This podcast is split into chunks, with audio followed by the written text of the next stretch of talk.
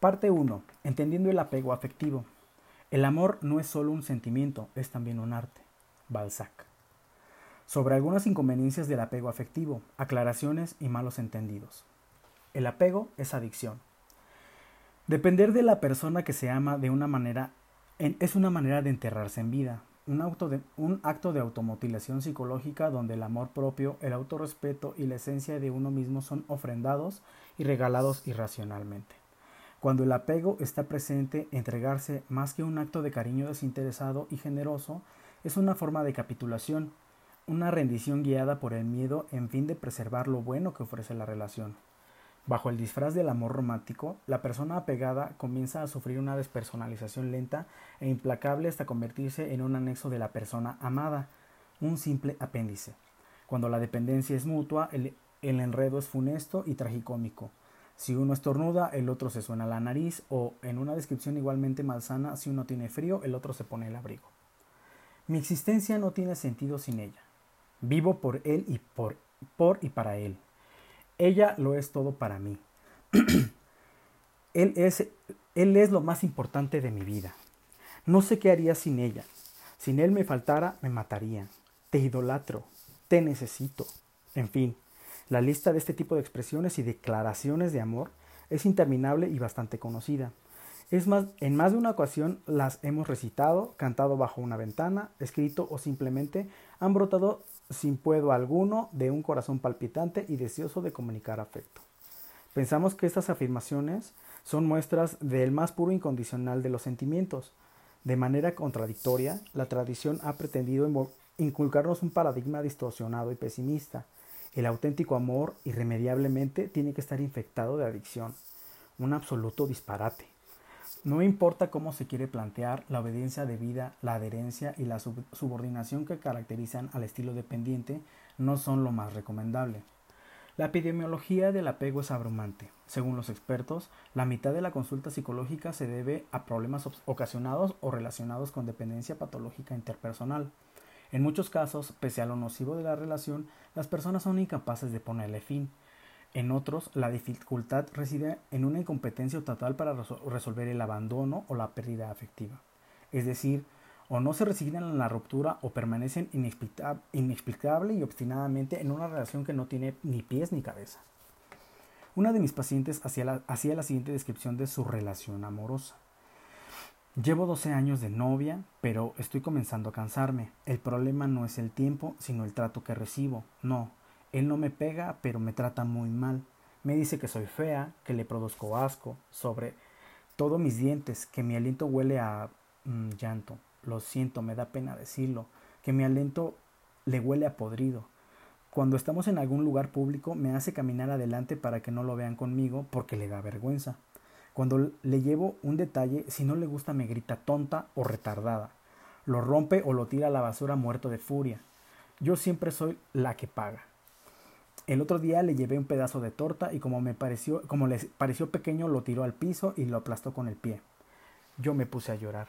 Me insultó y me dijo que me fuera de su casa, que si no era capaz de comprar una mísera torta. No era capaz de nada. Pero lo peor es que cuando estamos en la cama, a él le fastidia lo, que lo acaricie o que lo abrace. Ni que hablar de los besos. Después de satisfacerse sexualmente, se levanta de inmediato y se va a bañar. Llanto. Me dice que no vaya a hacer que le contagie de alguna enfermedad, que lo peor que le puede pasar es llevarse pegado algún pedazo de mí. Me prohíbe salir y tener amigas, pero él tiene muchas. Si yo le hago algún reclamo de por qué sale con mujeres, me dice que terminemos y que no va a aguantar una novia insoportable como yo. ¿Qué puede llevar a una persona a resistir este tipo de agravios y someterse de esta manera? Cuando le pregunté por qué no, no le dejaba, me contestó entre apenada y esperanzada. Es que lo amo, pero sé que usted me va a, a ayudar a desenamorarme, ¿no es cierto? Ella buscaba el camino facilista, el alivio, pero no la cura. Las reestructuraciones afectivas y las revoluciones interiores, cuando son reales, son dolorosas. No hay ninguna pócima para acabar con el apego. Le contesté que no creía que una persona debía, debía esperar a desenamorarse para terminar una relación y que dudaba de que si pudiera producir desamor a fuerza de voluntad y razón. De ser así, el proceso inverso también debería ser posible. Y tal como lo muestran los hechos, uno no se enamora de del que quiere, sino del que puede. Para ser más exacto, le dije que su caso lo necesitaba un enfoque similar a los utilizados en problemas de farmacodependencia, donde el adicto debe dejar la droga pese a la apetencia. Lo que la terapia intenta promover en las personas adictas es básicamente el autocontrol para que, para que aún necesitando la droga sean capaces de pelear contra la urgencia y las ganas. En el balance costo-beneficio aprenden a sacrificar el placer inmediato por la gratificación a mediano o largo plazo. Lo mismo ocurre con, el tip, con, con otro tipo de adicciones como por ejemplo la comida o el sexo. Usted no puede esperar a desenamorarse para dejarlo. Primero debe aprender a superar los miedos que se esconden detrás del apego mejorar la autoeficacia, levantar la autoestima y el autorrespeto, desarrollar estrategias de resolución de problemas y un mayor autocontrol. Y todo esto deberá hacerlo sin dejar de sentir lo que siente por él. Por eso es tan difícil. Le repito, el drogadicto debe dejar el consumo pese a que su organismo no quiera hacerlo. Debe pelear contra el impulso porque sabe que no le conviene. Pero mientras lucha y persiste, la apetencia está ahí, quieta y punzante, flotando en su, ser dispuesta a atacar. El desamor no se puede lograr por ahora, eso llegará después. Además, cuando comience a independizarse, descubrirá que lo que usted sentía por él no era amor, sino una forma de, adicción psicológica. No hay otro camino, deberá liberarse de, él sintiendo lo que, que lo quiere, pero que no le conviene. Una buena relación necesita mucho más que afecto en estado puro. El sentimiento de amor es la variable más importante de la ecuación interpersonal amorosa, pero no es la única. Una buena relación de pareja también debe fundamentarse en el respeto, la comunicación sincera, el humor, la sensibilidad y cien adminúsculos más de supervivencia afectiva. Mi paciente era una adicta a la relación, o si se quiere, una adicta afectiva mostraba la misma sintomatología de un trastorno por consumo de sustancias donde, en, este caso, la dependencia no estaba relacionada con la droga, sino con la seguridad de tener a alguien, así fuera una compañía espantosa. El diagnóstico de adicción se fundamentaba en los siguientes puntos.